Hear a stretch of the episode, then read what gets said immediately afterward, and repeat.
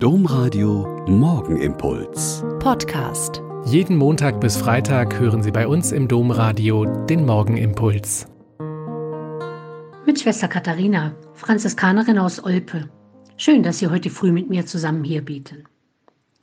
Nach der der Legende zufolge am 13. September 326 erfolgten Kreuzfindung durch Kaiserin Helena wurde neun Jahre später, am 13. September 335, die im Auftrag von Kaiser Konstantin aufgebaute Auferstehungskirche, heute Grabeskirche genannt, in Jerusalem geweiht. Am folgenden Tag, dem 14. September, wurde dem Volk zum ersten Mal durch Bischof Makarius in der neuen Kirche das Kreuzesholz gezeigt, also das Kreuz erhöht und zur Verehrung dargereicht.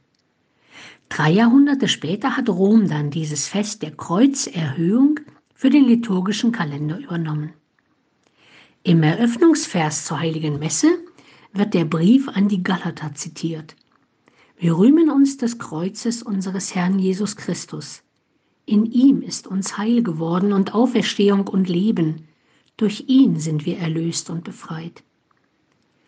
Texte und Lesungen des Tages schlagen den Bogen vom Baum der Erkenntnis im Paradies über die am Stab des Moses aufgerichtete Schlange, die den Israeliten Rettung aus dem Tod gebracht hat und ihnen zum Zeichen des Lebens wurde, bis zum Kreuz, das Gott vom Zeichen der Erniedrigung zum Symbol der Erhöhung Jesu Christi gemacht hat. Aus dem Todeszeichen wurde so ein Lebenszeichen. In der Präfation dieses Tages beten wir, Du hast das Heil der Welt auf das Holz des Kreuzes gegründet. Vom Baum des Paradieses kam der Tod, vom Baum des Kreuzes erstand das Leben. Viele von uns haben wahrscheinlich ein Kreuz im Zimmer oder in der Wohnung. Ist es eigentlich Deko oder Verzierung? War es vielleicht ein Geschenk zum Einzug ins Haus oder haben Sie sich ein Kreuz ausgesucht und ganz bewusst aufgehängt? Ich habe in meinem Zimmer das Kreuz so aufgehängt, dass ich es beim Aufwachen als erstes sehe. Und es erinnert mich.